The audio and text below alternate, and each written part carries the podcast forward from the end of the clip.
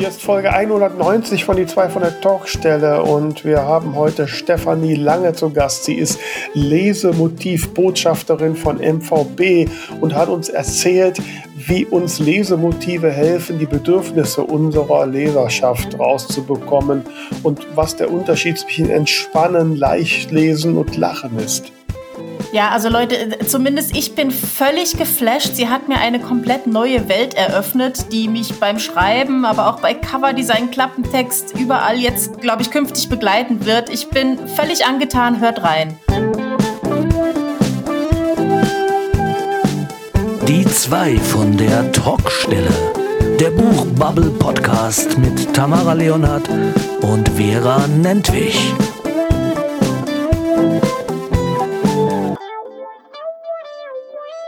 Ja, hallo, hier sind die zwei von der Talkstelle Nummer 190. Mal wieder eine runde Nummer. Wir nähern uns dem nächsten Jubiläum. Und es ist noch früh am Morgen. Hier ist Tamara Leonhardt und mir gegenüber virtuell zugeschaltet sitzt Vera Nentwich und sieht für die Uhrzeit doch schon recht fit aus. Hallo. Ja, ja, man muss natürlich dazu sagen, ne? wir haben ja eine Uhrzeit umgestellt, also mein Körper ist jetzt ja schon eine Stunde weiter. Ne? Also von daher, aber ich versuche gerade den Schwung ein bisschen aufzunehmen und ein bisschen eher in, in, in den Tag zu kommen. Ich habe es die letzte Zeit ein bisschen schleifen lassen und und da mich ja nun mal selten jemand tritt oder eigentlich nie, muss ich mich mal selbst treten. Möchtest du, dass ich dich öfter trete? Das können wir einrichten. Kannst ja mal versuchen. Aber ab und zu ist das, gebe ich ja selbst, äh, äh, äh wie sagt man, selbst einsichtig äh, zu, ist das durchaus mal nötig.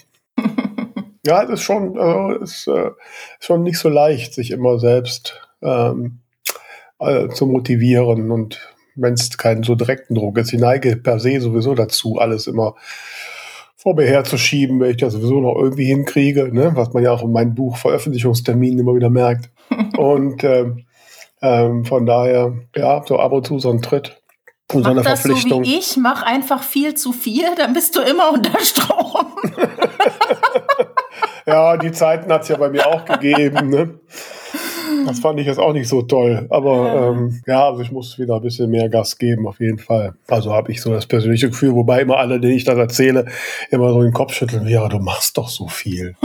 ich meine, sagst du ja auch immer. Ne? Und, aber ja, so mit dem, mit dem persönlichen Empfinden und der Außenwirkung. Ja, das ist so, so ist das. Genau, so ist das. Ja. Was gibt es denn noch was zu erzählen bei dir? Ja, war eine aufregende Woche, ne? Echt? Ja, wie ja. Ja, guck. Ja, ja, ach so, dein, Barcode. Ja, ich muss den, wir haben ja Audioformat, liebe Tamara. Ähm, ja, ich muss den die werten Hörern und Hörern darüber sagen, dass die Tamara äh, ein Tattoo begonnen hat. Ich habe ja gelernt, es ist noch nicht ganz fertig am Arm. Und äh, was ich ganz spannend finde, es ist der Barcode von ihrer ersten ISBN-Nummer da drauf. Unter anderem, genau. Und ich habe es ausprobiert, man kann ihn scannen und man wird auch zum Buch geführt. Es gibt, es, es, gibt das zwar nicht mehr zu kaufen, aber ähm, ja, ich meine, ich habe jetzt irgendwie, weiß nicht, bestimmt 20 Jahre drüber überlegt, was ich gerne hätte. Und dann bist du auf den Barcode gekommen. ja, also für die, die es noch nicht gesehen haben, ist noch ganz viel drumherum. Ich habe da einen äh, ganz tollen Menschen gefunden, der sich unheimlich viel Gedanken drüber gemacht hat. Ich habe ihm die Geschichte erzählt, die ich gerne äh, bildlich ähm, dargestellt haben möchte. Und er hat sich wirklich ganz viel überlegt, wie man das umsetzen könnte. Und da war ich sehr, sehr froh. Und äh, es ist aber trotzdem sehr seltsam, so diese 20 Jahre alte theoretische Überlegung jetzt plötzlich real zu sehen und das geht jetzt nicht mehr weg und so. Aber es war schon es war schon cool. Also ich, ich habe mir auch dann mich gefragt, wie fühlt sich das an und so. Und es hat sich eigentlich ziemlich, ziemlich äh, entspannend angefühlt alles. Was ich mich ja jetzt frage, ne, ich bin ja jetzt wahrscheinlich eine andere Generation. Also der Gedanke, ich mache mir da was aus der Haut, was nicht mehr weggeht. Äh, gut, bei mir wäre ich jetzt eh nicht mehr so lang, aber ähm, äh, ähm, ja, also was ist der Reiz daran? Ich finde das total schön. Ich mag das. Und deswegen war für mich immer klar, dass ich sowas haben will.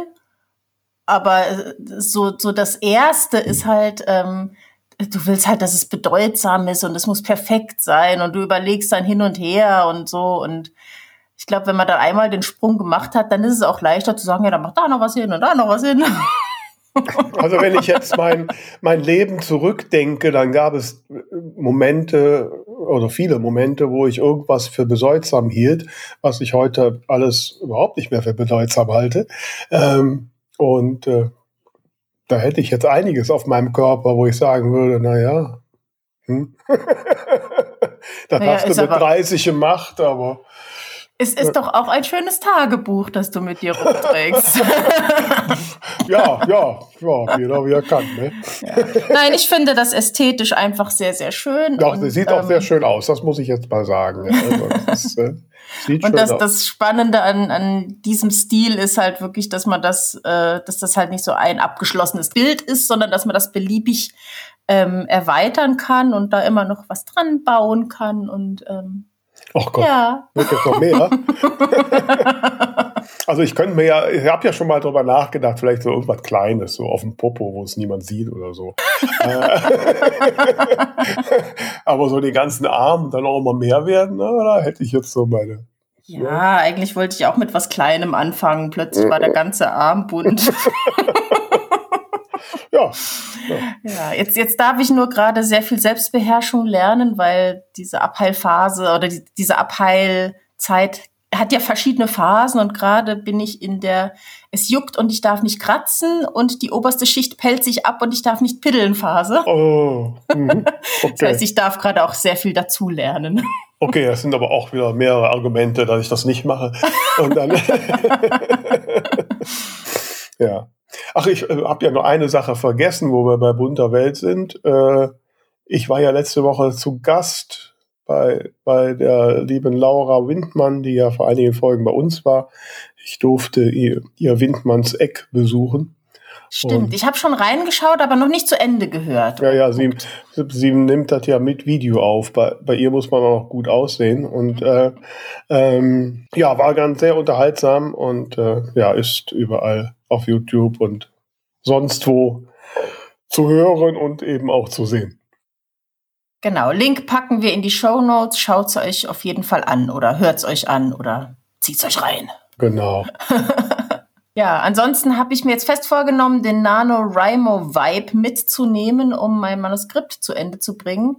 Ich habe jetzt doch nach der Messe ähm, ja, habe ein bisschen länger gebraucht, um nochmal so in den normalen Tritt zu kommen und dann äh, war eben am Freitag tatsächlich sehr spontan dieser Tattoo-Termin. Eigentlich wäre erst nächstes Jahr was frei gewesen, aber dann ist da jemand ausgefallen und ich konnte spontan diesen Termin wahrnehmen. Das heißt, der ganze Vormittag und Mittag war weg. Dann wollte ich nachmittags was arbeiten, aber dann hat mein Körper auf einmal gemeint, ich äh, bin jetzt sehr, sehr müde und erschöpft. Das heißt, der Tag war dann auch weg. Insofern habe ich letzte Woche nichts für mein Manuskript getan. Jetzt muss ich noch ein Lektoratsprojekt abschließen und dann will ich aber den November NaNoWriMo nutzen, um wirklich ähm, das Ding zu Ende zu powern. Ja. Genau.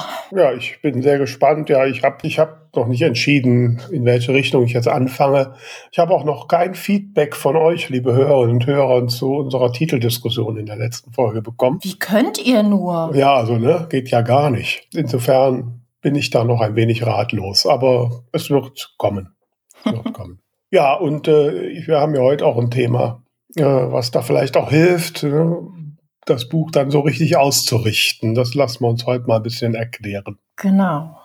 Wir wollen uns nämlich heute mit einem Thema beschäftigen, was äh, mir jetzt schon mal so länger so, ähm, am Rande entgegengekommen ist und aber was ich zugegebenermaßen eigentlich bisher eher ignoriert habe. Und jetzt auf der Frankfurter Buchmesse kam es mir wieder in den Sinn, weil MVB ein Büchlein rausgegeben hat, Lesemotive für Dummies. Und das habe ich mir besorgt und reingelesen und habe gedacht, so, da müssen wir uns jetzt mal tiefer mit beschäftigen. Was bedeutet das gerade für uns als Autorinnen und Autoren? Wir laden uns ja da nicht irgendwen ein, wir laden uns die Koryphäe des Themas ein. Und ich freue mich sehr, dass sie ganz spontan heute Zeit hatte. Stefanie Lange ist heute da. Sie ist Vertriebsberaterin, Coach und sie ist die Lesemotivbotschafterin von MVB.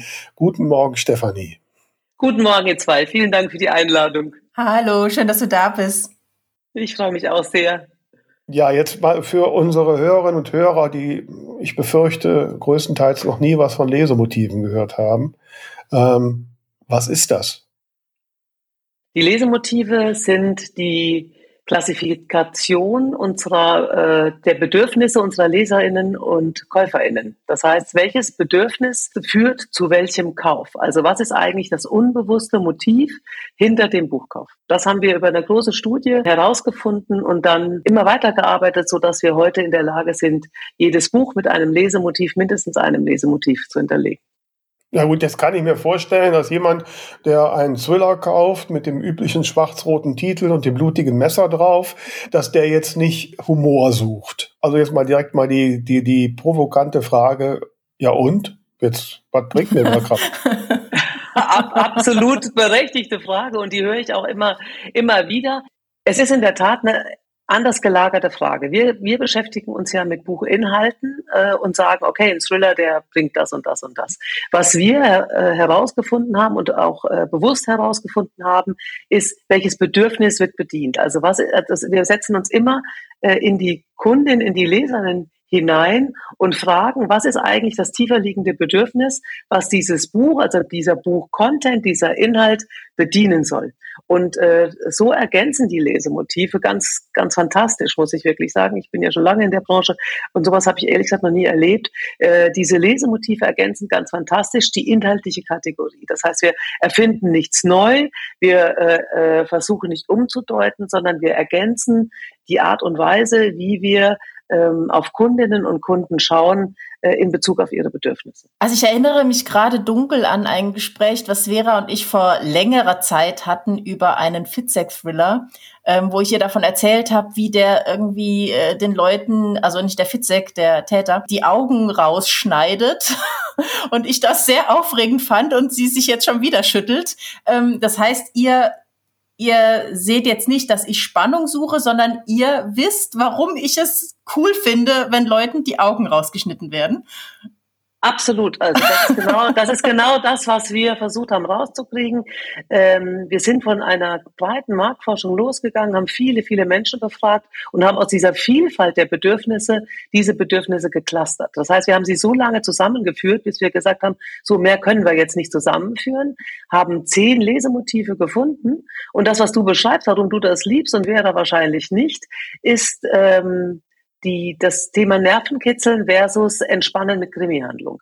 Also, und das ist was, was wir, was ehrlich gesagt als Wissen natürlich gerade bei euren AutorInnen, die ihre Zielgruppe ja so gut kennen, aber auch natürlich bei vielen BuchhändlerInnen da draußen, natürlich bekannt war, ne? dass es einen Unterschied gibt zwischen harten Thrillern, Psychothrillern, Schlitzern und den Cozy Crimes, die ja ein ganz anderes Bedürfnis bedienen. Das war als Wissen da. Aber wir haben das jetzt wirklich äh, äh, kategorisiert und können es erklären. Und äh, wir nennen das immer Kopfsache statt Bauchgefühl. Ne? Also das, was wir als mhm. Bauchgefühl natürlich sehr gut und auch professionell in, seit vielen Jahren tun, können wir jetzt wirklich wissenschaftlich belegen und wir können es sogar quantitativ hinterlegen. Das heißt, wir wissen jetzt, wie häufig wird eigentlich ein Nervenkitzeln. Das ist nämlich das Motiv mit den Augen rausschneiden. Schneiden. Ich sage immer, die Leute bei Nervenkitzeln, die wollen nicht schlafen, ne? immer Blutdruck, immer Tempo. Und äh, die, die Krimi-LeserInnen, die äh, Crimes suchen, das ist jetzt auch jetzt nicht die, die neue Wahrheit, wo jetzt alle sagen, boah, ist ja gut, dass mir das mal jemand erzählt hat. Aber wir wissen jetzt, dass äh, dieses, dieses Bedürfnis nach einem Buch, was zwar eine Krimi-Handlung hat, aber eigentlich so was ganz Weiches, Warmes, Entspannendes ist, dass die äh, diametral auseinanderliegen. Und wir können das das jetzt mittlerweile sogar quantitativ, weil wir ja alle Bücher im VLB, nicht alle, aber viele, also deutlich über zwei Millionen Bücher im VLB mit Lesemotiven hinterlegt haben. Wir können das jetzt sogar auswerten und sagen, Crime hat einen ziemlichen Siegeszug hinter sich, aber im Moment verliert Crime. Also entspannen mit Krimi-Handlung verliert ein bisschen an Umsatz. Dafür legt Nervenkitzeln, die so ein bisschen verloren hatten in den letzten Jahren, jetzt gerade wieder zu. Mhm. Warum auch immer, da müsstet ihr eine Soziologin fragen, was dahinter steckt, warum auf einmal dieses eine Bedürfnis äh, sich so ein bisschen äh, umsatzseitig zurückentwickelt und das andere vorentwickelt. Das äh, kann ich euch jetzt gerade nicht erklären, aber ich kann es in den Zahlen sehen, dass es so ist. Und da, wo wir früher eine Warengruppe hatten, nämlich Krimi oder Spannung, kennen wir heute das Bedürfnis dahinter und wissen, es sind zwei. oder sogar mehrere, ne? weil das ist ja nur die oberste Schicht, die wir jetzt hier gerade betrachten. Darunter gibt es natürlich auch nochmal einen Unterschied, ob ich nun einen Psychothriller lese, einen Politthriller oder einen Schlitzer. Da gehen wir dann in die Inhalte und das sind so ein bisschen changierende Bedürfnisse, die dahinter liegen. Gut, jetzt aus der äh, Sicht, um was auszuwerten und zu sehen, okay, welche Richtung äh, findet gerade mehr Anklang, kann ich das ja noch nachvollziehen. So, also wir haben jetzt einfach eine zusätzliche Klassifizierung. Schön. So, ähm, was bringt mir das denn jetzt als Autorin? Also, das eine ist, ich freue mich total, dass ich jetzt hier sein darf und mal in eure Bubble hinein berichten darf. Was bringen eigentlich die Lesemotive gerade im Self-Publishing-Bereich? Auf der einen Seite muss ich sagen, ist eure Autorinnenschaft, sind ja nicht nur Self-Publisherinnen, aber eure äh, AutorInnen würden ja für sich selbst immer in Anspruch nehmen, dass sie ihre Zielgruppe kennen ne? und dass sie genau in deren Bedürfnisse hineinschreiben. Ich glaube, wir können dieser, dieser guten Kenntnis der Community weitere Aspekte hinzufügen und können äh, den AutorInnen Wissen mitgeben, wenn sie ihr Buch konzeptionieren, ihre Geschichte entwickeln, wie man ein Bedürfnis zum Beispiel eindeutig bedient oder das Wissen darüber, ich bediene hier gerade zwei Bedürfnisse, ich mache das aber sehr bewusst. Ich kann euch mal ähm, eine Geschichte erzählen. Wir haben mit Fischer gearbeitet zu den Lesemotiven und die haben ja diesen äh, enorm erfolgreichen äh, Autor, äh, ich glaube Klaus-Peter ist damit Vornamen Wolf, ne, der die aus Riesenkrimis schreibt. Und dann haben wir mit Fischer wahnsinnig gezackert, ob das äh, Titelcover nun gut ist oder nicht gut ist, da kann ich gleich gerne noch mal ein bisschen zu berichten, was das alles mit den Covern zu tun hat und mit dem Titel. Da haben wir nämlich auch viele interessante Dinge zu rausgefunden. Aber äh, wir haben, also zum Beispiel bei, bei den Ostfriesen-Krimis ist es so, sie sind bedienen eigentlich genau hälftig, hälftig, Nervenkitzeln und entspannende Krimi-Handlungen. Ne? Also einmal dieses Cozy und auf der anderen Seite dieses Harte. Ne? Und dann haben wir gesagt, sprech doch mal mit dem Autor, der muss eindeutiger adressieren, also auch so ein bisschen eine großkotzige Haltung. Und dann hat er uns zurückgefunkt, ich mache das bewusst. Das kann man auch. Ne? Und ich meine, er ist ja, ich meine, der Erfolg gibt ihm ja nun wirklich absolut recht. Aber ähm, so aus der reinen Lehre würde ich sagen, je klarer du adressierst, je eindeutiger du ein Bedürfnis bedienst, umso weniger Enttäuschung gibt es bei deinen LeserInnen. Weil das ist ja was, wir kommen ja, wir kommen ja aus der Frage, warum verlieren wir eigentlich LeserInnen? Ne? Also wir, die, die, die Lesemotivstudie ist ja aufgesetzt worden als Antwort auf die Covadis-Studie und die Covadis-Studie hat sich ja vor allen Dingen damit be beschäftigt, warum hören Menschen eigentlich auf, Bücher zu kaufen und Bücher zu lesen. Und äh, dieser, dieser Trend, also dieser Reichweitenverlust des Lesens, ist ja leider, muss ich sagen, ungebrochen. Und äh, meine persönliche Leidenschaft, und das, ich, die habe ich schon seit vielen Jahren, ich habe ja lange im Handel gearbeitet, auch bei Verlagen, ich, ich habe mich immer dem gewidmet, wie schaffen wir es, den Menschen die Freude am Lesen, so lange wie es eben geht, zu erhalten und so viele Menschen mit dieser Begeisterung, die wir für das Buch haben, anzustecken. Faktenlage ist, wir haben in den letzten zehn Jahren elf Millionen BuchleserInnen verloren. Also wir verlieren an Reichweite und das besteht fort. Ne? Also das ist ein ungebrochener Trend und wir versuchen mit den Lesemotiven diesem Trend etwas entgegenzusetzen. Das ist so ein bisschen natürlich so eine so eine Großherrschaftssucht vielleicht in euren Augen, aber wir wollen wir wollen es schaffen, dass die Menschen wieder mehr Freude am Buchlesen haben. Und das glauben wir, ist unsere Überzeugung, schaffen wir, indem wir äh, das, die, den Menschen ermöglichen, das richtige Buch, was zu ihrem Bedürfnis passt, zu finden, weil die, die, die Studie hat, äh, und das war es für mich, also ich bin dabei wirklich zum Stuhl gefallen. Ich habe bei vielen Fokusgruppen dabei gesessen und in diesen Fokusgruppen haben die Leute immer gesagt, Bücher sind Mogelpackungen. Also mhm. Bücher versprechen mir was, was, ist, was die Bücher dann nicht halten. Okay. Und die haben uns ganz klar gesagt, ich habe aufgehört, Bücher zu lesen, Bücher zu kaufen, weil wenn du drei, vier, fünf Mal ein Buch kaufst, wo du dann nach Seite 20 sagst, das ist es nicht. Ne? Ich habe mir mhm. was anderes darunter vorgestellt. Dann verliere ich den Spaß am Lesen. Und mittlerweile habe ich ja Alternativen. Ich gehe zu Netflix und suche mir, ne, und dann hole ich mir eine Serie und die passt nicht und dann hole ich mir die nächste und nach dem dritten Mal habe ich spätestens eine, die passt. Außerdem machen die äh, Herrschaften von Netflix das ja extrem clever, dass sie mich auslesen, meine, meine Bedürfnisse auslesen und immer sicherer werden in der mhm. Art, wie sie mich mit meinen Bedürfnissen abholen. Ja, da muss ich jetzt direkt reinspringen, weil das ist ja dann der, der Punkt. Ähm, du hast das vorhin schon mal kurz erwähnt, dass äh, du sagst, ihr könnt äh, genau beurteilen, äh, ob ein Buch jetzt in das Lesemotiv entspannen passt oder lachen und Du hast auch behauptet, ihr könnt sagen, was ich denn tun muss, damit ich reinpasse. So, wie kann ich denn als Autorin jetzt dazu kommen, dass du mir sagst, was ich an meinem Buch noch optimieren kann? Also ich habe im Vorfeld natürlich mal in VLB reingeguckt. Also beim VLB, für die, die es nicht wissen, ist es ja so, dass jedes Buch, was man einträgt, wenn man da seine Metadaten einträgt, Klappentext etc., automatisch durch so eine KI äh, Lesemotiven zugeordnet wird. Wir haben gerade im Vorfeld mal geguckt, meine Frau Appeldorn und der tote Maler ist, äh, wenn ich das richtig gesehen habe, äh, nur Lesemotiv Entspannen. Der zweite Teil, Frau Appeldorn und der tote Bademeister, ist Hauptlesemotiv Lachen, Nebenmotiv Entspannen. So, okay, das weiß ich jetzt, aber A, wüsste ich jetzt nicht, auf welches sollte ich setzen und was muss ich ändern? Wie kriege ich ja. das raus? Es ist eine ziemlich komplexe Geschichte, die die die die Ach, zweite Teil beantwortet. genau. Und wir haben ja Gott sei Dank eine Stunde Zeit. Ich bin im Glück.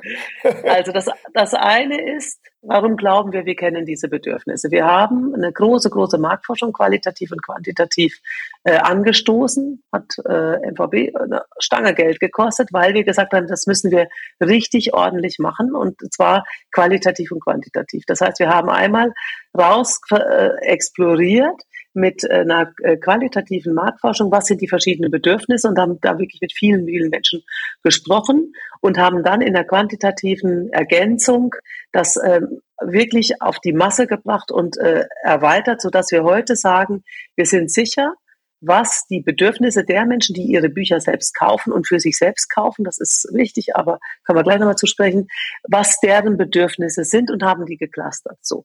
Das heißt, wir sagen, wir kennen auf Basis dieser Lesemotive die Bedürfnisse der Menschen. Das hat ja eigentlich erstmal mit dem Buch nichts zu tun, sondern erstmal, welches Bedürfnis gibt es, wenn ein Mensch in eine Buchhandlung reinkommt oder in, äh, online kauft und sagt, ich äh, suche ein Buch, was mit seinem Inhalt, mit seinem Content dieses Bedürfnis bedient. Das haben wir herausgefunden. Das ist das eine.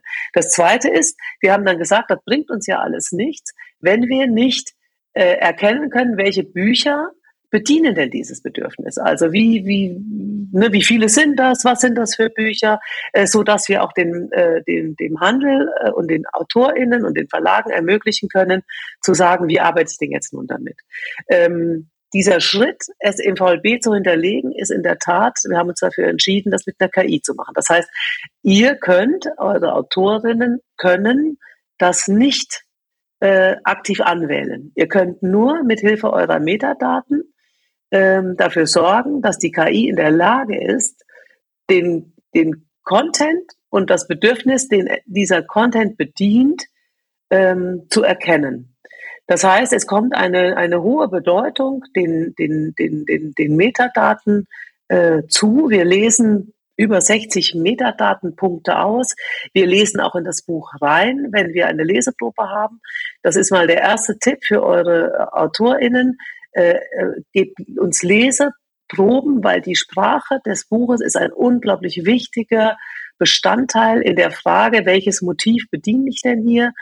Das hat natürlich in der Belletristik viel mit der Komplexität der Sprache, mit der Komplexität der Handlung, mit den Zeitebenen zu tun. Es hat aber auch im äh, Non-Fiction-Bereich, also im Sachbuch, im Ratgeber damit zu tun, äh, äh, bedient es ein Bedürfnis, wo, wo ich äh, sage, ich will, dass mir jemand ganz klar sagt, als meine zuverlässige Quelle, tu dieses und jenes, dann wirst du erfolgreich sein. Oder ist es eher das Bedürfnis verstehen, wo es um die, um die breite Darstellung der, der, des, des äh, Themas geht, also wo ich sage, ich will das mal aus, aufgefächert haben, weil ich will mir selbst eine Meinung bilden. Also da gibt es äh, viel, was uns helfen kann, diese Motive sauber zu hinterlegen. Wir haben eine KI trainiert, das haben äh, BuchhändlerInnen gemacht, VerlagsmitarbeiterInnen, MetadatenspezialistInnen, die sich, die sich mit der Vielfalt des Buches gut auskennen. Die haben äh, tausende von Büchern mit Lesemotiven hinterlegt. Das ist unser Lernsatz gewesen für die KI. Und dann haben wir viel Aufwand betrieben und mittlerweile hat die eine 95-prozentige Sicherheit. Das heißt, die KI vergibt sehr äh, gut das richtige Motiv Es kommt natürlich vor, dass äh, Verlage oder AutorInnen sagen, das ist trotzdem das falsche Motiv. Dann liegt es meistens an den, an den Informationen, die ich dem Buch mitgegeben habe. Das heißt, es ist ja nicht nur für die Lesemotive, sondern es ist ja vor allem die für die, für die Auffindbarkeit, für die Suche äh, von enormer Bedeutung. Welche Metadaten gebe ich eigentlich äh, meinem Buch mit? Das sind inhaltliche Aspekte und die, die liest auch unsere KI, wie viele andere KIs ja in den Suchmaschinen äh, äh, bei Amazon, bei Google und so weiter auch diese Daten auslesen, äh, liest unsere KI das aus.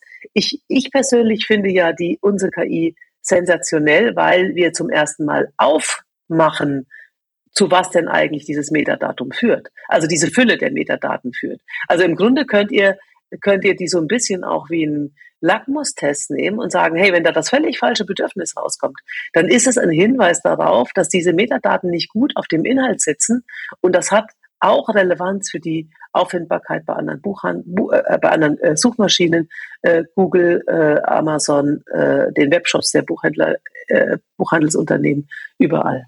Hm. Das ist genau, was mir gerade durch den Kopf geht. Also eigentlich äh, explodiert mein Kopf gerade. Ich versuche das jetzt mal alles für mich zu sortieren. Also wenn ich das richtig sehe, habe ich eigentlich zwei Vorteile. Zum einen oder in Variante A weiß ich relativ klar, ähm, wer ist meine Zielgruppe, was sind deren Bedürfnisse und wenn ich merke, da kommt das Falsche bei raus, dann muss ich an meinem Klappentext und so weiter feilen.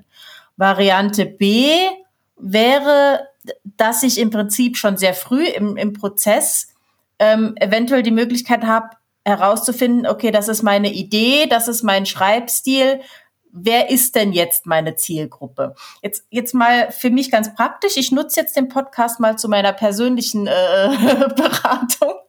Ähm, ich bin jetzt gerade dabei, in einem für mich neuen Genre zu schreiben. Also ich bewege mich immer im Musikbereich, war bisher in der Romance-Ecke und da ist es ja relativ klar, ne? Rockstar, Romance. Wenn irgendwie ein, ein, ein Musiker auf dem Cover ist, dann erwarten die Leute auch, dass es da um eine Liebesgeschichte geht. Ich schreibe jetzt aber ein Musikdrama, das heißt, und so das Detail habe ich tatsächlich noch gar nie erzählt, es geht um einen äh, verstorbenen Musiker, aber trotzdem in diesem Rockbereich. Das heißt, es ist schon ein bisschen komplex. Also auf der einen Seite bedrückende Emotionen, auf der anderen Seite trotzdem dieses wilde, äh, zwischendurch vielleicht auch mal was zum Schwunzeln. Und ich habe eigentlich ein recht klares Bild vor Augen, wie das Cover aussehen soll. Den Klappentext habe ich auch schon entworfen, aber das ist natürlich jetzt alles noch veränderbar. Was kann ich jetzt in dieser Situation, wo ich noch am Rohmanuskript bin und noch alles vor mir liegt, tun, wenn ich jetzt in dieses neue Genre reingehe, um auch verstehen zu müssen, vielleicht den Nachtrag noch. Also ich hätte nie gedacht, dass ich mal ein Drama schreiben würde, weil ich eigentlich so über Tod zu schreiben ähm, oder, oder zu lesen. Also ich gucke mir auch nicht gern Filme an, eigentlich, wo jemand stirbt. Aber die Geschichte hat mich jetzt halt überkommen und ich muss sagen, obwohl es so ein trauriges Thema ist, liebe ich die Geschichte, ich liebe die Figur, aber ich würde gern verstehen, warum sollen denn meine LeserInnen das, diese Emotionen auch haben? Was mache ich jetzt mit euch? Das ist, das ist ehrlich eine tolle Frage, weil die mich äh, auch nochmal klarstellen lässt, die Kreativität der AutorInnen wird durch die Lesemotive überhaupt nicht tangiert. Das heißt, äh, das, was du mit Genre bezeichnest, ist eine inhaltliche Kategorie. Mhm. Die, die kreuzt sich sozusagen mit den Lesemotiven, weil die Vielfalt der Inhalte, die ist so vielfältig, wie wir äh, Bücher haben oder AutorInnen haben. Äh, was die Lesemotive dir helfen können, ist zu überlegen, wie adressiere ich das Buch, so wie es als Buch daherkommt, mit meiner Sprache, mit meiner Geschichte und so weiter, so an meine zukünftigen LeserInnen, dass da keine Enttäuschung entsteht. Mhm. Das heißt, ich würde jetzt mal sagen, ohne dass ich dein, dein Buch gelesen habe, das ist mit großer Wahrscheinlichkeit ein Buch aus dem Bereich Entspannen. Wir haben äh, in der Belletristik einen Entspannenanteil von über 40 Prozent. Das heißt, wir müssen, wenn wir tiefer in Entspannen gehen, das nochmal unter dem, dem, dem Hauptcluster entspannen, nochmal auffächern und sagen, wo positionierst du dich denn da? Und das ist in der Tat eine wichtige Frage. Also äh, im, äh, der Unterschied zwischen Entspannen und Leichtlesen, dem größten Motiv übrigens Leichtlesen, gucken wir uns äh, nachher vielleicht nochmal an, ist, Leichtlesen will keine Reibung. Die Menschen, die leicht mhm. lesen wollen, die wollen, haben das Bedürfnis nach leichter Lektüre mit einfacher Sprache und geringer Komplexität. Und dazu gehört auch, bitte keine Reibung. Mhm. Wenn jetzt bei dir du dich auseinandersetzt mit dem Thema Tod, dann ist klar, du kannst nicht mehr leicht lesen sein, mhm. weil das zu viel Reibung erzeugt. Die Leute, die liegen eventuell noch ein bisschen wach, denken über diese Geschichte nach, die denken auch am nächsten Tag über diese Geschichte nach, die, die soll mich einfach ja auch ein Stück weit beschäftigen. Das ist ja, ja das, was du, was du willst. Also bist du im, im Motiv entspannen und dann immer innerhalb des Motivs entspannen, weil diese Vielfalt so groß ist. Viele belletristische Bücher sind entspannen. Äh, musst du dir überlegen, wo positioniere ich mich? Und dann hast du einmal eine inhaltliche Positionierung und das zweite ist, du hast eine Bedürfnispositionierung. Und da ist es wichtig, dass du sowohl von der dem Covermotiv und dem Titel, das sind die beiden wichtigsten Aspekte, um dein mhm. Buch klar zu adressieren, aber auch mit dem Klappentext musst du klar formulieren, was du bringst. Und da muss klar sein, hier geht es um Drama. Damit die Menschen, die, die, die, die, und viele Menschen lesen das ja, es ist ein riesiges Motiv, äh, damit aber klar ist, was sie bekommen. Mhm. Und das heißt, du, du, du fächerst auf den inhaltlichen Aspekt, aber du sagst auch ganz klar, das wird dich beschäftigen, das wird dich vielleicht phasenweise traurig machen. Du begleitest jemanden in dieser Todeserfahrung, wie auch immer die jetzt ist, habe ich nicht ganz verstanden. Also da maximal deutlich sein und eine Sprache nutzen und eine Bildmotivigkeit benutzen, die da eindeutig ist. Und in dieses Bildmotiv hat die herausragendste Bedeutung beim Buch. Mhm. Also wir haben, äh, wir haben herausgefunden, dass, dass wir diese vielen Mogelpackungen haben und der, in der erzählenden Literatur haben wir, also das ist ja quantitativ und qualitativ erforscht worden, 70 Prozent Mogelpackungen. Das heißt, die Menschen haben aufgrund des Covers und des Titels, und das ist die Hauptbewertung, die sie vornehmen, die Autorin ist irrelevant. Wir haben außer wirklich in der Liga Fitzek keine Autorenbekanntheit. Das heißt, Bildmotiv des Covers und Titel sind von herausragender Bedeutung. Und das ist ja auch nicht so einfach, mit diesen beiden Dingen jetzt sowohl dass die eindeutige äh, Positionierung deines Themas, also Rockstar, Drama, Tod spielt eine Rolle, aber dieses Milieu natürlich auch, vielleicht auch ein bisschen Liebe, also bildmotivisch äh, aufzusetzen und gleichzeitig im Motiv entspannend zu sein und dann nicht diese knallharte Reibung mhm. zu haben. Mhm. Das heißt, wir haben, wir kennen, und das, wir arbeiten ja mit der Limbic-Methode, wir wissen, welche Farbgebung du haben müsstest, welche Typo du nehmen müsstest, welche Sprache du nehmen müsstest, um dich abzusetzen, wenn es entspannend ist zum Beispiel von den, von den beiden Motiven, die ganz woanders sitzen auf der Limbic Map, auseinandersetzen und Nervenkitzeln. Das müssten wir halt mal gucken. Ne? Also schreibst du hier gerade auseinandersetzen und Nervenkitzeln, so wie du es beschrieben hast, eigentlich nicht, glaube ich, dass es entspannend ist. Mhm. Aber dann darfst du nicht diese harten Schwarz-Weiß-Rot-Kontraste haben. Du musst es weicher machen, ne, damit dieses Entspannen eindeutig getriggert wird. Da sind wir jetzt auch wieder bei der Frage, die ich vorhin schon gestellt habe, die du bis jetzt noch nicht so richtig beantwortet hast, zumindest für mich noch nicht. Woher weiß ich denn jetzt genau, was ich tun muss? Also äh, woher weiß ich, was vielleicht an meinen Covern fehlt, damit ich noch exakter in irgendwelche Lesemotive passe? Und vielleicht ganz kurz, ich weiß nicht, ob es dazugehört, aber du hast einen Begriff genannt, den ich gerne nochmal nachhaken würde. Limbeck, Limbic? Limbic. Ja, ja, genau.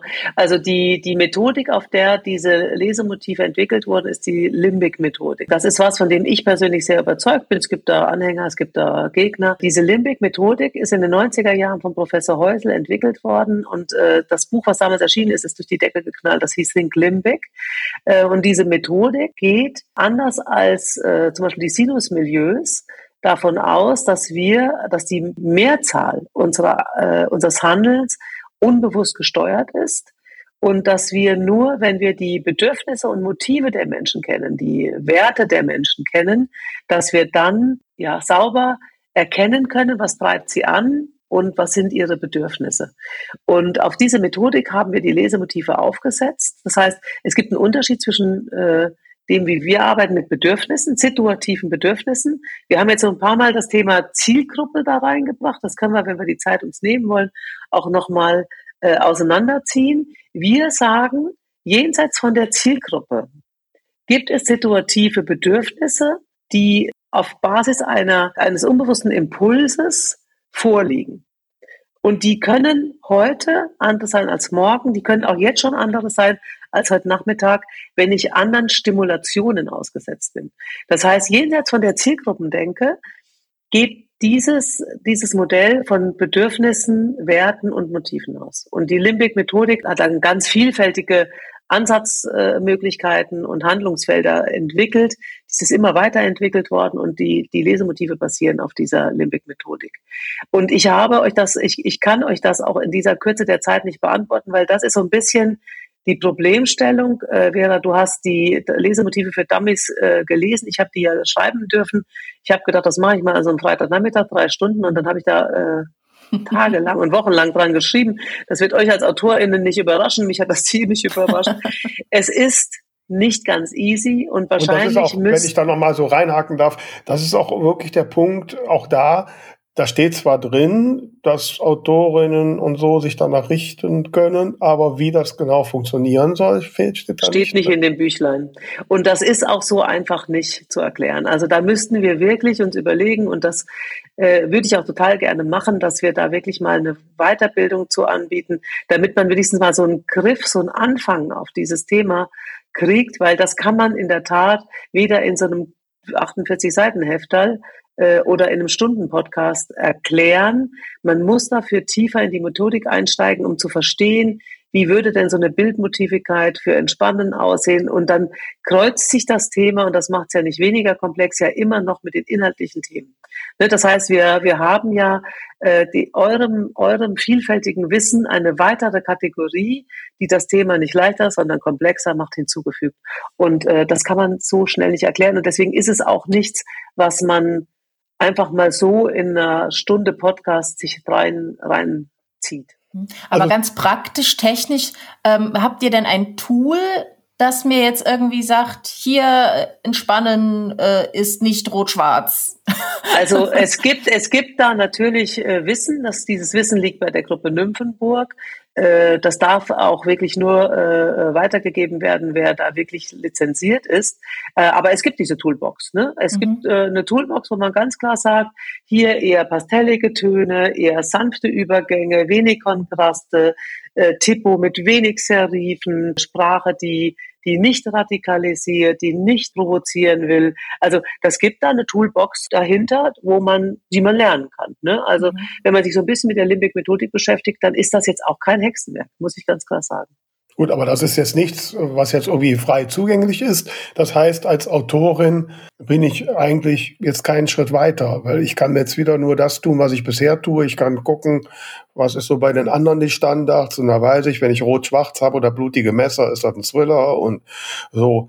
Also eigentlich hilft mir doch das die ganze Sache gar nicht weiter. Ich glaube schon. Ich glaube, die Auseinandersetzung mit den Lesemotiven, auch jenseits von, ich äh, kriege diese, diese, diese Toolbox geöffnet als Wunderkasten, äh, hilft mir für mich mehr Klarheit über die Bedürfnisse meiner, meiner Leserschaft zu kriegen, hilft mir präziser in ein Bedürfnis hineinzuschreiben, wenn ich das will, hilft mir vom mein Bauchgefühl mit mit einem System, mit einem mit der Kategorisierung zu erweitern. Und es ist ja vieles wirklich offengelegt. Wir haben viele äh, YouTube-Videos, wo wir das System erklären und so weiter und so weiter. Und es ist auch kein Hexenwerk. Ne? Okay, also das, aber da, äh, da, ich hake da jetzt Entschuldigung, dass ja. ich so unhöflich bin. Ich hake da jetzt nochmal ein, weil du sagst, es, es hilft. Ja, aber es hilft mir ja nur, wenn ich irgendwo mit dem, was ich gerade mache, irgendwo einen Abgleich habe und mir irgendjemand sagt, okay, da fehlt doch das, du bist nur zu 65 Prozent in Entspannen, musst gucken, dass du auf 100 Prozent reinkommst.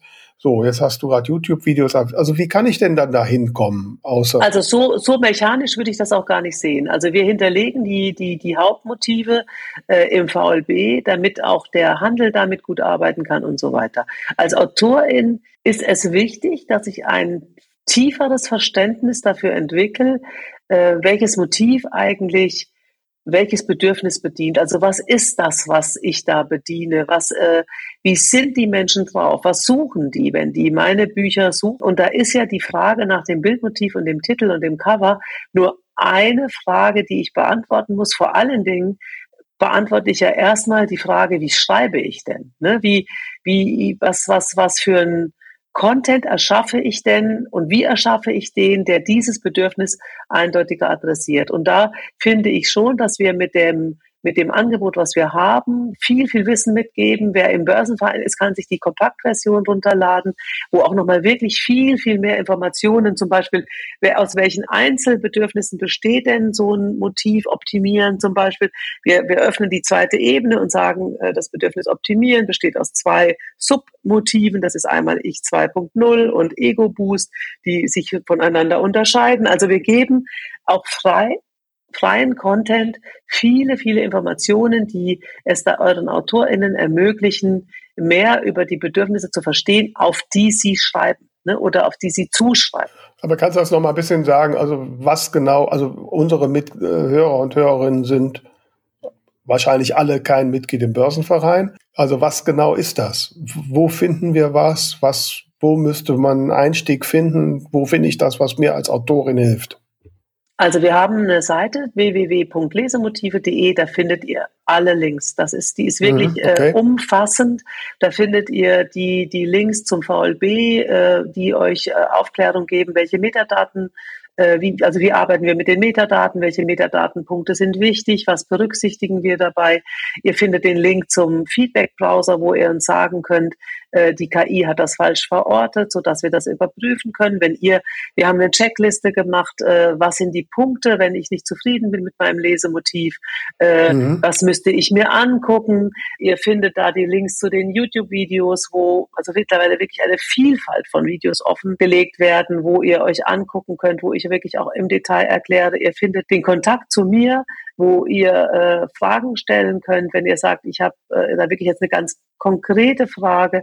Ihr findet Use Cases, wo wir gearbeitet haben mit den Lesemotiven, weil die ganze Sache bringt ja nur was, wenn wir praktisch arbeiten. Wir haben bis heute noch keinen Use Case, aber das kann ja noch kommen, vielleicht durch eure Vermittlung, wo wir wirklich explizit mit AutorInnen arbeiten. Ne? Aber wir haben äh, viele Use Cases, wo wir mit Verlagen arbeiten, wo wir mit äh, dem Handel arbeiten und so weiter. Ich glaube, wenn eure HörerInnen auf diese Lesemotivseite gehen, dann sind die äh, eine ziemliche Weile beschäftigt und haben danach ein gutes Bild davon, was äh, was es bedeutet. Kannst du mal, wenn du sagst, ihr habt so Use Cases, kannst du das mal so ein bisschen griffiger machen? Weil ich muss gestehen, für mich ist das immer noch sehr theoretisch. Genau, sehr theoretisch. Mhm. Ich meine, Verlage ist ja das, was als Autorin vielleicht als nächstes kommt. Ich habe jetzt, okay, ich sehe jetzt, jetzt wird meine Lesemotiv im VEB angezeigt nach meiner Erfahrung, nach Gesprächen mit Buchhändlern und Buchhändlerinnen, ich habe noch von keinem gehört, dass der jetzt irgendwie unter Entspannen im VEB sucht und was er sich ins Regal stellt. Kannst du es ein bisschen griffiger machen, wo da jetzt auch mein Nutzen noch ist? Ich äh, äh, erzähle mal vielleicht zwei äh, Use Cases, die wir, die wir haben. Vielleicht jetzt mal, weil das als letztes von dir kam, das Thema Handel. Ich komme, habe, äh, deswegen sehe ich etwas übernächtigt ab. Heute gestern Abend hatten wir hier im Landesverband Bayern, ich wohne ja im Südbayern, äh, hatten wir einen Abend, wo wir in einer Buchhandlung, die sehr, sehr lange schon mit den Lesemotiven arbeitet, äh, BuchhändlerInnen empfangen haben, äh, die Interesse an den Lesemotiven haben. Es war ein sehr reges Interesse, ähm, waren äh, äh über 30 Leute da, die sich das angeschaut haben, praktisch in der Buchhandlung Lesezeichen in Germering, aber auch äh, viel gefragt haben, wie kann man das umsetzen.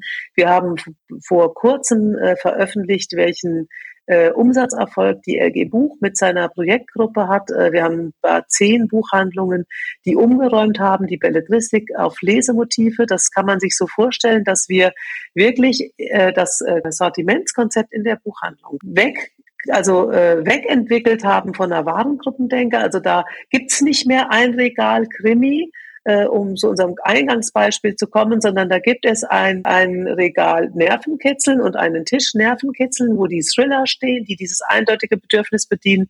Und es gibt einen zweiten Tisch oder die zweite Hälfte eines Tisches ist eine kleine, in kleineren Buchhandlungen und ein zweites Regal, wo Entspannen mit Krimi-Handlung ist. Das heißt, wir haben äh, uns entschieden, im ersten Schritt die Warengruppendenke zu lassen, also Krimi zusammenstehen zu lassen. Im zweiten Schritt die beiden Motive sauber voneinander zu trennen und dann innerhalb des Regals wieder ein Autorenalphabet zu, zu äh, entwickeln. Und diese Buchhandlungen, die damit arbeiten, und das war der Sinn hinter dem LG-Buchprojekt, wir haben die zehn Buchhandlungen, die damit arbeiten, äh, umsatzseitig verglichen mit den äh, restlichen LG-Buchbuchhandlungen, sind ja über 100 Buchhandlungen in der LG-Buch als Verbund äh, in der Kooperation zusammen und die haben sich signifikant im Umsatz, in der Umsatzentwicklung besser entwickelt als der Rest. Das heißt, wir haben diesen Beleg und äh, ihr könnt euch vorstellen, dass äh, die LG Buchbuchhandlungen, denen wir das offengelegt haben, ein großes Interesse haben, auf Lesemotive umzustellen. Wir haben aber, wir arbeiten aber auch mit dem Nordbuchverbund. Äh, ich arbeite mit Thalia.at in Österreich zusammen. Ich bin im Gespräch mit Thalia Deutschland. Bei den Großen ist das natürlich immer die, eine viel größere Geschichte, weil die natürlich immer standardisiert ihre Buchhandlung umbauen. Aber wir haben mittlerweile in Deutschland viele, viele Buchhandlungen, die damit arbeiten. Das heißt, für eure AutorInnen, wenn sie in die direkte Handelsansprache gehen, ist es von großer Bedeutung, über ihr Lesemotiv Bescheid zu wissen, weil es immer mehr Buchhandlungen geben wird, die damit arbeiten. Es ist aber auch wichtig, dass es im VLB richtig hinterlegt ist, weil sonst landen sie im Zweifelsfall im falschen Regal. Und ich glaube, diese Kenntnis um das Bedürfnis ist auch ein USP, den man, wenn man ihn eindeutig adressieren kann, wo nochmal Klarheit reinkommt, warum sollte ich als Händlerin dieses Buch jetzt eigentlich einkaufen? Ne? Also das, das bedient äh, äh, erfolgreicher als andere Bücher, vergleichbare Bücher, ein, ein eindeutiges Bedürfnis. Das ist für mich ein wirkliches Alleinstellungsmerkmal, was man da mitgeben kann.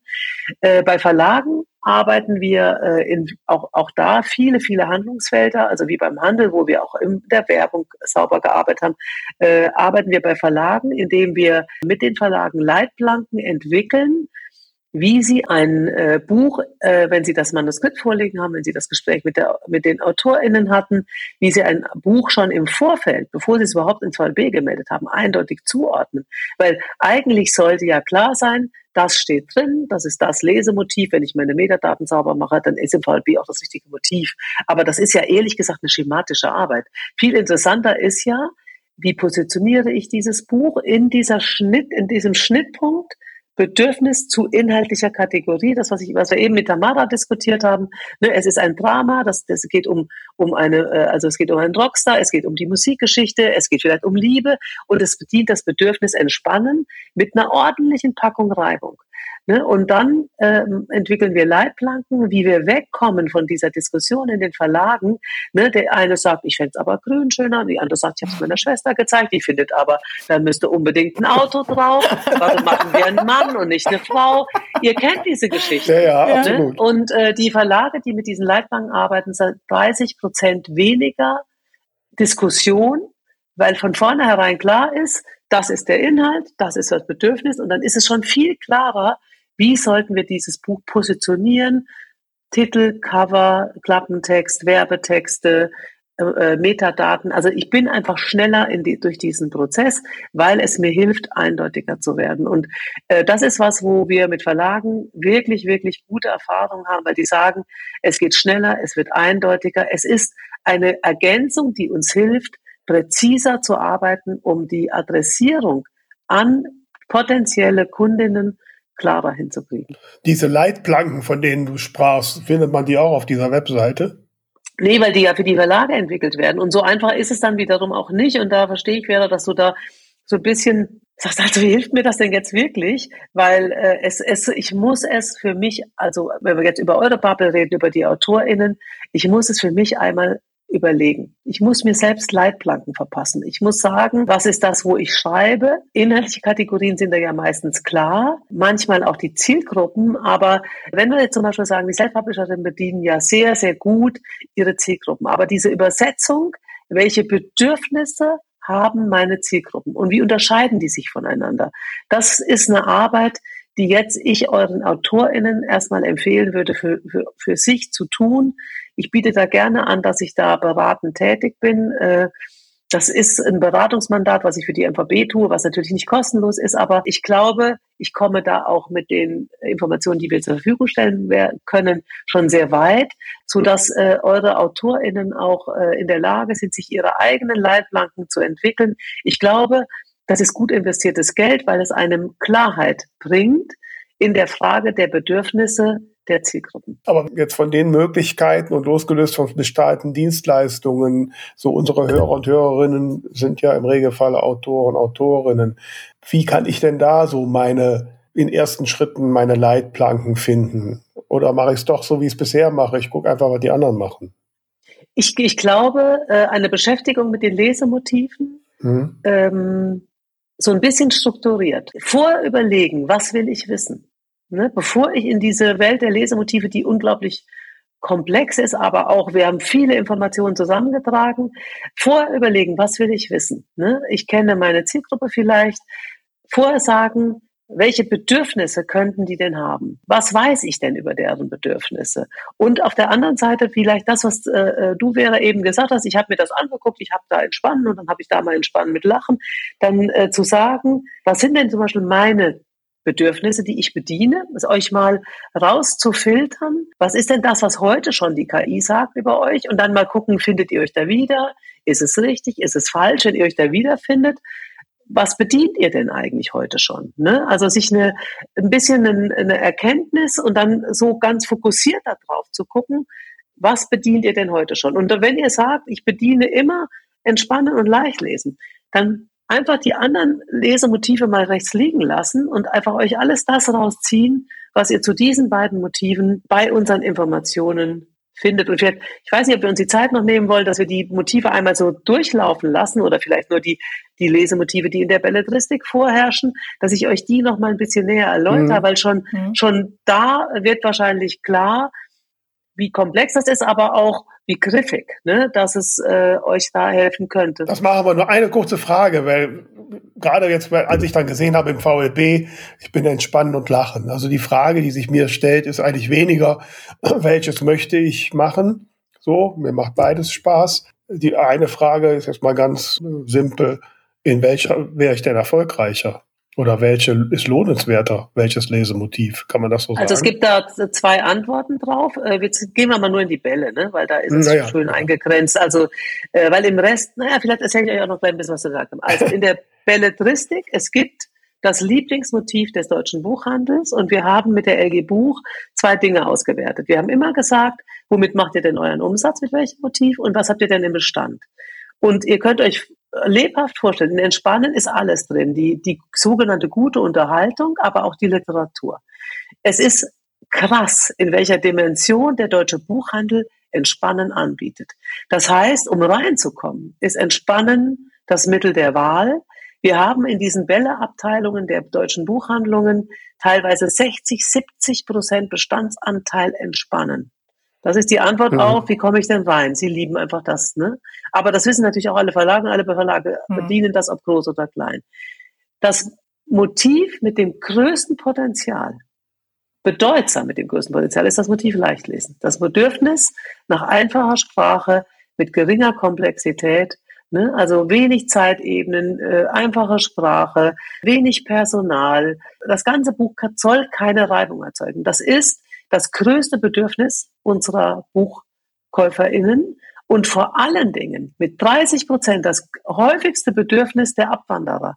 Das heißt, die sind gegangen, weil sie dieses Bedürfnis nicht mehr bedient bekommen. Mhm. Und die holen sich das jetzt über Netflix. Das heißt, würdest du mich fragen, was hat das größte Potenzial, würde ich sagen, leicht lesen. Und es ist auch gleichzeitig im Moment das Lesemotiv mit der größten Umsatzentwicklung, weil es Young und New Adult in großer Dimension bedient. Ne? Also das äh, ist auch gleichzeitig das mit der größten Dynamik. Das heißt, würdest du mich fragen, würde ich sagen, schreib in Leichtlesen. Aber ehrlich gesagt, so funktionieren ja AutorInnen nicht. Ja. AutorInnen funktionieren ja aus einem, aus einem, aus einer Motivation, die, diesen kreativen Prozess, den man fühlt, zu Papier zu bringen und haben eine Botschaft. Und deswegen würde ich ja auch nicht empfehlen, schreib in ein Motiv. Ne? Also du warst bisher immer, hast du immer äh, Sachbuch gemacht, jetzt schreib mal leicht lesen. Das ist ja Quatsch. Ne? Aber äh, wenn ihr mich fragt, das größte Potenzial liegt im Moment in Leichtlesen und Young in New Adult.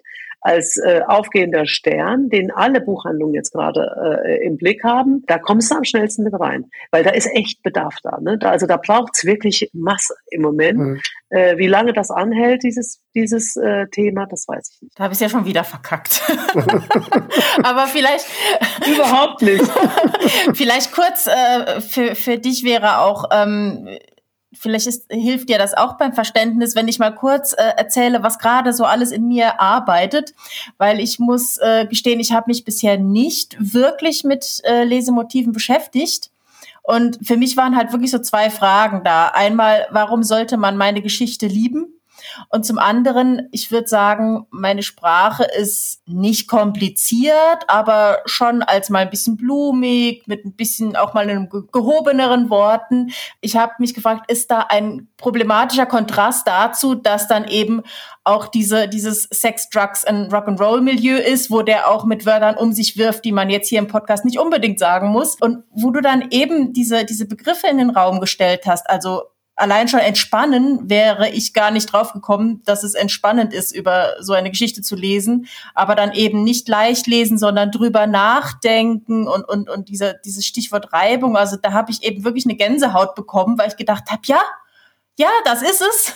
Und ähm, da geht jetzt in mir auch so so so die die Bildmaschine los, dass ich dass ich da schon irgendwie das für mich greifen kann. Also mir hilft das gerade total, einfach mich selbst und meine Geschichte zu verstehen und ich glaube, wäre vielleicht, wenn man da sich einfach nochmal weiter, weiter reinsetzt sozusagen und, und rein fühlt, dass, dass man da so, so drüber sinniert und, und dass einem dann wirklich so vielleicht so Bilder aufgehen, die einfach total hilfreich sind. Die praktische Frage ist dann einfach, wenn ich jetzt auf lesemotive.de gehe, finde ich da diese ganzen Kategorien, die du uns ja gleich noch, äh, nicht Kategorien, äh, Lesemotive Doch, und, und unter. Kategorien. Mhm. Okay. Also die, die finde ich auf lesemotive.de. Und du würdest uns jetzt auch noch kurz was dazu erzählen, weil wir nehmen uns so viel Zeit, wie wir brauchen. Sehr gut. Ich äh, würde gerne auch nochmal auf dich antworten, Tamara, ja. weil äh, du hast es genau richtig erkannt. Es äh, gehen Türen auf, die einem Zugang zu den Bedürfnissen der Kundinnen und LeserInnen bringt. Ne? Und du hast ja gesagt, ich will was, ich will, dass die meine Geschichte lieben. Sie lieben deine Geschichte dann, wenn sie ihr Bedürfnis bedient. Und dieses Bedürfnis hat immer, also, und dieser, dieser Aspekt ist immer einmal, ist es inhaltlich das, was zu meiner Lebenswelt passt, was zu den Interessen, die ich habe, passe. Und dann darf der Rockstar auch Fäkalsprache benutzen, weil so ist das Milieu einfach. Ne? Und jemand, der, der keine Lust hat, über dieses Milieu zu lesen, der, der, der wird sich vielleicht daran stößen, der wird aber vielleicht auch mit deinem Buch gar nicht happy sein. Mhm. Das ist der inhaltliche Aspekt. Das andere, was wir immer beantworten und das, was wir mit den Lesemotiven bedienen, ist das die Bedürfnisseite. Es, wir, wir, wir reden nicht über den Inhalt des Buches. Wir reden darüber, welches Bedürfnis es bei der Leserin bedient. Und das hat mit dem Inhalt Natürlich am Ende des Tages muss auch der Inhalt dann stimmen. Also es muss ein, von meinem, für mich von Interesse sein, dass es dieses, dass es äh, dieser, also diese inhaltliche Geschichte. Aber vor allen Dingen geht es darum zu sagen, was ist eigentlich das Bedürfnis. Und äh, diese, diese Begriffe, die hat der Teufel gesehen, ne? dass wir dieses Lesemotiv entspannen genannt haben und noch viel, viel schlimmer leicht lesen. Ihr könnt euch vorstellen, was die VerlegerInnen äh, der Verlage, die wir in äh, Leichtlesen eingeordnet haben, was die mir um die Ohren hauen, weil das ist natürlich was, was man überhaupt nicht sein will.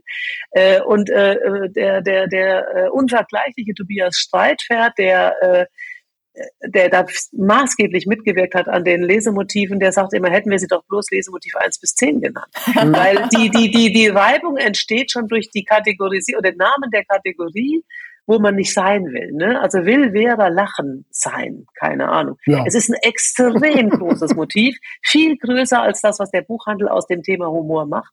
Also wir haben viele, viele Bestseller, die lachen sind. Mhm. Äh, auch wenn wir es nicht erkennen. Ne? Also jenseits, äh, also Dieter Falk zum Beispiel ist natürlich äh, oft im Hauptmotiv Lachen und es ist ein bedeutsames äh, Produkt. Und gestern die Buchhändlerin hat uns auch erzählt, dass sie jetzt endlich ein Lachenregal gemacht hat und sie sagt, ich bin im Glück, weil da stehen Leute davor und kommen auf einmal klar, wo ich mich vorher zu Tode beraten habe, mhm. weil die irgendwie nicht benennen konnten, was sie eigentlich suchen, weil die wären ja natürlich nie auf Lachen gekommen Und die haben immer gesagt, lustig. Und dann hat man immer angefangen, ihnen lustige Bücher zu geben. Aber sie meinen ja nicht lustig. Ja. Sie meinen ja im breiten, also in der großen, in der Metaebene lachen. Mhm. Also so gesehen ganz, ganz spannende Geschichte. So, aber jetzt sollte ich eigentlich ja die Lesemotive vorstellen. Also ihr findet das auch in, auf der Lesemotivseite. Mhm. mhm. Wir haben sie qualitativ und quantitativ bewertet. Das heißt, ich gebe euch jetzt auch mal nochmal die Quantität mit. Mhm. Die Frage, die wir gestellt haben, damit ihr die Quantität einordnen könnt, ist, was ist das häufigste Bedürfnis, mit dem du in eine Buchhandlung gehst oder mit dem du im ein Buch kaufst, ne? Ist mhm. ja immer eine Buchhandlung. Mhm. So, also was ist das häufigste Bedürfnis, was du hast, wenn du äh, an Buchkauf denkst? Das ist das, was wir bewertet haben. Es gibt natürlich auch immer noch das zweitwichtigste Bedürfnis und das drittwichtigste Bedürfnis. Kennen wir auch, haben wir aber jetzt hier nicht ausgewiesen. So. Das heißt, das häufigste Bedürfnis, mit dem die Menschen, die wir befragt haben, und wir haben hälftig, hälftig Leute, die heute noch Bücher lesen, befragt und Leute, die aufgehört haben. Und sie bereuen es zutiefst. Sie sind tief traurig, dass sie aufgehört haben, weil sie es so geliebt haben. Und sie haben einfach aufgehört, weil es aus ihrem Alltag verschwunden ist. Also es ist nicht so, dass die Abwanderer sagen, ich fand Lesen immer schon scheiße, sondern die mhm. sagen, ich habe was verloren, was mir wirklich wichtig war und ich weiß gar nicht, warum ich es verloren habe. Das häufigste Bedürfnis ist das Bedürfnis nach dem, äh, nach, also haben wir Leichtlesen benannt, das Kundenbedürfnis nach unbeschwerter Lektüre mit einfacher Sprache und niedriger Komplexität. Und das ist gleichzeitig das mit fast 30 Prozent, 29, irgendwas Prozent wichtigste Motiv bei den Abwanderern. Das heißt, die haben, die gehen nicht mehr in die, das, wo man heute Bücher kauft, weil sie da auf das Bedürfnis nicht mehr treffen. Und wir haben das sehr stark festgemacht an dem, ähm, ich hätte jetzt was gesagt, Niedergang, also an dem kleiner werden von Weltbild und an dem Verschwinden des Club. Der Club, der Bertelsmann Buchclub hat sich bedeutsam mit dem Motiv Lesen, Leichtlesen auseinandergesetzt und es ist uns verloren gegangen. Ne? Und äh, wir haben Reichweite verloren für dieses Bedürfnis. Das zweite ist, dass mit 16 Prozent das Motiv Entspannen, das Kundenbedürfnis nach Rückzug, der ausgleichend wirkt. Und das ist das, Tamara, was du meinst. Also auf Entspannen wärst du nicht gekommen. Aber ich entspanne bei Sasa Stanisic. Viele Leute sagen mir, die Herkunft ist so aufreibend zu lesen, das kann ich nicht lesen, weil das äh, entspannt mich nicht.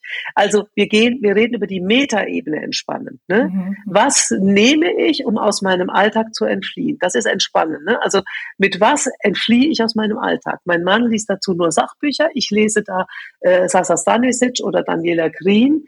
Ich lese aber keine Barbara Wood, aber es gibt viele Leute, die aus dem Alltag entfliehen und, und lesen Barbara Wood. Barbara Wood ist auch entspannend und nicht leicht lesen, weil sie mit vielen Zeitebenen immer aufwartet und mit einem unglaublich breiten Personal, so dass sie ganz häufig in den Büchern hinterher eine, eine Liste braucht, äh, wo man sieht, welcher Cowboy und welcher äh, Richter und welche äh, Bibliothekarin denn jetzt nun in welcher Zeitebene eine Rolle gespielt hat. Also entspannen. Dann haben wir mit 15 Prozent sehr bedeutsam und im Moment sehr aufsteigend das Motiv eintauchen, das Kundenbedürfnis nach anderen, auch fiktiven Welten, mhm. die aus dem Alltag entfliehen. Das äh, ist oft inhaltlich sehr nah und auch überlappend mit Entspannen Unterhaltung. Das Bedürfnis dahinter ist aber, dieser Mensch, der das liest, will weg sein. Also ich bin Claire, die mit Jamie über die Highlands reitet. Ne? Also ich bin, und deswegen könnte dein Buch auch ein Nebenmotiv eintauchen haben. Ja. Ich bin der Rockstar oder ich bin die Frau an der Seite dieses Rockstars. Ich bin weg. Ne? Also das, das, was die wollen, ist, und das ist oft Romantasy, ist raus sein. Und wahrscheinlich hast du früher, wenn du Romantasy geschrieben hast, tendenziell größere Anteile eintauchen gehabt. Ne? Das müsste man mhm. sich angucken. Das ist aber auch gar nicht so wichtig, weil viele Bücher zwei Motive bedienen und diese drei Motive sehr nah beieinander sind. Ne? Das ist gar nicht so wichtig, was ich da jetzt äh, eigentlich wirklich faktisch am häufigsten habe. Die KI vergibt ja Prozentsätze und äh, das könnt ihr leider nicht sehen, aber für euch beide mache ich da eine Ausnahme und guck mal in das Gehirn der KI und guck mal, wie viel Prozent hast du, Vera, denn entspannen und wie viel Prozent hast du lachen? Ja, das und das ist aber ein theoretischer Wert. Ne? Mhm. Also ist ein theoretischer Wert, den eine KI ausspuckt, die 64 Metadaten ausliest. Wir brauchen das einfach, um diese Le Bücher zu hinterlegen, damit wir diese Quantität ausweisen können. Dann kommt Lachen wäre. Das ist äh, mit 15 Prozent eines der ganz großen Motive, das Kundenbedürfnis nach Heiterkeit, vom Schmunzeln bis hin zum Spaß pur. Und das ist in der Tat nicht im eingeengten Sinne Humor, sondern das ist dieses ganze Spektrum. Das ist Satire, das ist äh, Humor, da sind viele Mangas sind da auch drin. Wir haben aber auch viele Romane, die in diesem Bereich sind. Ne? Also das ist wirklich diese komplette Breite des Motivs Lachen. Und wir hatten das mal, wir haben ja drei generische Motive, die ich jetzt gar nicht mehr benenne, aber das größte generische Motiv ist Freude am Lesen. Und das ist sehr, sehr deckungsgleich mit dem Motiv Lachen. Das heißt, die Menschen nutzen die Lektüre von Büchern häufig, um aus ihrem Alltag zu entfliehen. Und da ist eine gewisse Leichtigkeit, eine gewisse also das Thema Lachen ist da von großer Bedeutung. Also das ist, das ist auch wieder, wenn du sagst, wie muss ich es denn machen, ein Wettbewerbsvorteil, muss man ganz klar sagen. So, jetzt kommen die non-fiktionalen Motive, die sind ein bisschen kleiner in dieser Fragestellung, weil am häufigsten kommen die Leute schon um aus ihrem Alltag zu entfliehen. Und das sind halt häufig fiktionale Texte. Aber die sind deswegen nicht weniger bedeutsam, weil als Nummer zwei und drei kämen die dann häufig. Und das größte Motiv in diesem non-fiktionalen Bereich ist das Motiv Entdecken, das Kundenbedürfnis nach Unbekanntem, das Lust auf Neues macht und inspiriert ein sehr starkes Motiv, was sich sehr stark auch umsatzseitig entwickelt, weil da alle die Dinge reinkommen, die stimulieren, die mich entführen. Das ist im Grunde so ein Schwestermotiv zu eintauchen. Ne? Also wenn es mich entführt aus meinem, aus meiner Denkwelt, aus meinem Alltag, dann ist es das Motiv entdecken. Und das war in Corona sehr, sehr stark, weil wir damit entfliehen konnten mhm. aus dem engen hermetischen Alltag, in dem wir waren. Bekanntes Buch zum Beispiel, eben, was das Motiv Entdecken sehr, sehr stark triggert, ist von Otto Lengi Jerusalem. Da geht's nicht um die Rezepte. Ne? Also da hat Otto Lengi mit seinem Kompagnon eigentlich eine ganz andere Welt eröffnet. Ne? Man, man hat eine wahnsinnige Bildstrecke am Anfang und auch einen sehr intensiven Text, den ich liebe, wo der Otto Lengi mit seinem arabischen Kochfreund durch Jerusalem geht, man riecht dieses, diese Gewürze, man fühlt die Wärme der, der Altstadt, die die Mauern abstrahlen, man riecht dieses Essen, man sieht diese vielen Stände, wo Essen angeboten wird. Und man, man taucht ein in die Vielfalt der äh, jüdischen, aber auch arabischen Kochwelt. Und dieser äh, Produkte, die die benutzen und die sehr so nah beieinander sind. Die haben ja wunderbar dargelegt, dass äh, sowohl die arabische Mutter wie auch Otto Lengis Mutter, die eine jüdisch koscher kocht, aber wie sie natürlich dieselben Produkte benutzen und auch beide in der Form von Humus haben. Ne? Und das ist Entdecken, das ist nicht Kochen. Natürlich will ich auch danach kochen, aber das koche ich nicht jeden Tag. Da gehe ich vielleicht mhm. mit meinen Freundinnen in der Küche, komme ich zusammen und wir, wir entdecken Neues. Dann kommt das Motiv Verstehen, das äh, Kundenbedürfnis nach Erklärung und Zusammenhängen oder Pflichtlektüre, zum Beispiel für Stuhl und Stuhl oder Studium. Diese Bücher fächern die Welt des Wissens auf. Ne? Die führen mich in diese Welt und anders als das Motiv orientieren, was das Ratgebermotiv ist, wo ich sage, sag mir einfach, was ich tun soll, soll dieses Motiv verstehen, mit viel Wissen und auch mit einer Komplexität auffahren. Dann habe ich das Motiv optimieren mit 5%, das Kundenbedürfnis nach Leistungsverbesserung, die zu persönlichem Erfolg führt. Daran kann man immer schön sehen, wie komplex diese Motive sind. Wir haben die hochgeklustert und das Optimieren-Motiv hat zum Beispiel zwei Submotive. Einmal Ego-Boost, da geht es um die extrinsische Motivation. Ich will nach außen sollen die alle merken, wie doll ich bin. Ich will mich weiterentwickeln und ich, das hat viel mit Ruhm und Autonomie und Karriere zu tun. Es gibt aber auch ich 2.0. Das ist ein intrinsisches Motiv. Das ist mir wurscht, ob die anderen das merken. Aber ich will mich für mich mhm. verbessern. Da könnt ihr euch lebhaft vorstellen, in dem einen viele Karrierefibeln, in dem anderen viel, was mit Spiritualität, mit Achtsamkeit zu tun hat, aber auch mit mhm. den ganzen Themen der Persönlichkeitsentwicklung. Ne? Also da kommen ganz unterschiedliche Themen zusammen. Dann haben wir Nervenkitzeln, das ist völlig klar, Spannung, die einen mitfiebern lässt, ganz oben im Bereich Abenteuer, Thrill und ganz weit weg von Entspannen. Und das Schwestermotiv, es war mal eins, wir haben es dann auseinandergezogen, um es inhaltlich klarer zu machen, das Motiv auseinandersetzen, das Kundenbedürfnis nach gesellschaftskritischen und oder provokativen Inhalten, auch damit ein State, um damit ein Statement zu setzen. Das sind radikale fiktionale Texte. Da war sicher mal irgendwann mal Fifty Shades of Grey drin. Da ist natürlich Kim Reisen drin. Das ist das Nebenmotiv von Stanisic, den ich schon eben erwähnt habe, der beides bedient. Ich kann es als entspannend, mit dem Bedürfnis entspannen lesen. Ich habe äh, streite mich aber sehr mit der Mutter der KI, mit Gesa Schöning, die sagt, für mich ist Stanisic auseinandersetzen, weil der, der greift uns doch an, der führt uns doch vor Augen, wie wir in, der, in den 70er Jahren, als er groß geworden ist, mit Menschen mit Migrationshintergrund umge umgegangen sind. Der fächert aber auch diesen ganzen Jugoslawien-Konflikt dieser Zeit auf. Also Bücher können unterschiedlich gelesen werden und unterschiedliche Bedürfnisse bedienen. Mhm. Äh, natürlich würde ich immer sagen, je eindeutiger er sitzt, umso, also umso klarer führe ich zu eindeutiger Lesefreude. Aber klar können Bücher verschiedene Motive bedienen. Und jetzt habt ihr das fast geschafft. Das letzte Motiv ist Orientieren. Das Kundenbedürfnis nach Sicherheit, die sich auf Wissen stützt. Das heißt, äh, der Otto Lengi ist im Ratgeberbereich entdecken. Sehr stark wachsendes Motiv das, was GU früher perfekt bedient hat oder was viele Reiseführer bedienen, mhm. ist diese Sicherheit.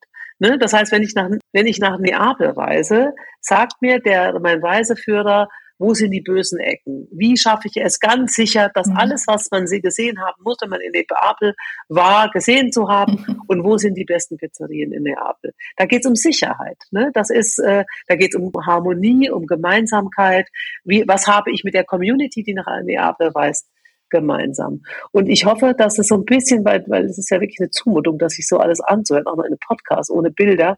Aber ich hoffe, dass die Vielfalt dieser Motive klar gemacht hat, wie breit das ist und dass wir immer vom Bedürfnis kommen. Es hat mit Inhalten wenig zu tun. Hinter jedem Bedürfnis können alle kreativen Welten, die eure AutorInnen äh, erschaffen, einen Platz finden und einfach euch helfen, das Bedürfnis der Menschen noch klarer zu adressieren. Also ich fand es auf jeden Fall jetzt sehr, äh, sehr interessant. Äh, zwei Aspekte. Also ich finde Stanisic echt schwer zu lesen. Also ich hätte ihn nie unter Entspannen eingebunden und das Nervenkitzel so gering ist von den, wir haben vorhin von Fitzek mal erwähnt, äh, aber ist eigentlich von den Prozentzahlen so gering. Und ich bin sehr zufrieden, dass ich ja doch mit Lachen und Entspannen ziemlich weit vorne stehe und ich würde mich sehr freuen über die Prozentzahlen. Wir schauen mal, wo ich dann auch anpassen muss. Äh, liebe Stefanie, das ist äh, sehr faszinierend und ich könnte mir wahrscheinlich noch zwei Stunden vor zuhören oder noch länger. Also ich hoffe, dass es euch da draußen auch schon mal ein paar Einblicke gegeben hat und jetzt äh, entlassen wir dich aber nicht, Stefanie, ohne die drei total harten Fragen von Tamara. Ja, ich muss mich erstmal sortieren. Ich bin äh, so angetan und habe gerade an deinen Lippen gehangen. Ja, du hast uns ganz viel erzählt, aber liebe Stefanie, was ist denn etwas, was andere nicht über deine Arbeit wissen? Ich glaube, also einmal, wie, wie vielfältig sie ist als Beraterin. Also ich begegne einfach wahnsinnig vielen tollen Menschen. Und ich habe ein zweites Standbein, was äh, äh, auch ein, neben den, den Lesemotiven mein Herzensprojekt ist, sind die deutschen Landfrauen. Ich arbeite auch viel, viel, viel mit den Landfrauen und das wissen die wenigsten, weil es einfach so eine ganz eigene Community ist. Äh, 500.000 mhm. Frauen äh, in Verbänden organisiert. Die größte äh, Interessenvertretung für Frauen im ländlichen Raum. Ich liebe es sehr. Spannend. Was ist denn deiner Meinung nach einer der größten Irrtümer in der Buchbranche? Wir kennen unsere LeserInnen. Ich glaube, das äh, können wir wirklich noch besser machen. Ich will es positiv formulieren. Ich glaube, da ist noch viel Potenzial drin. Ich glaube, dass wir viele Glaubenssätze im äh, Buchmarkt haben, äh, die zu so einer, äh, zu einer Verfestigung führen. Und äh, ich bin ja, ich arbeite äh, immer Kunden kundenzentriert. Das war schon immer mein Anliegen. Und äh, wir müssen die Vielfalt und die Komplexität, die die Menschen da draußen haben, äh, in unsere Buchwelt hineinlassen, um ein bisschen weniger schematisch und ein bisschen mehr von deren Interessen und deren Bedürfnisse zu verstehen. Mhm. Mir geht gerade noch mal durch den Kopf, wie du eben gesagt hast, vom Bauchgefühl zum Kopfgefühl. Äh, das, äh, das Gefühl habe ich gerade wirklich. Ähm, jetzt wollen wir aber einmal andersrum, wenn du ähm, als Figur in einen Roman eintauchen könntest. Was für ein Roman wäre das und was würdest du da mit deinem Bauchgefühl anstellen? Also das wäre Pippi Langstrumpf. Ich habe morgens spontan gedacht, das ist Pippi Langstrumpf.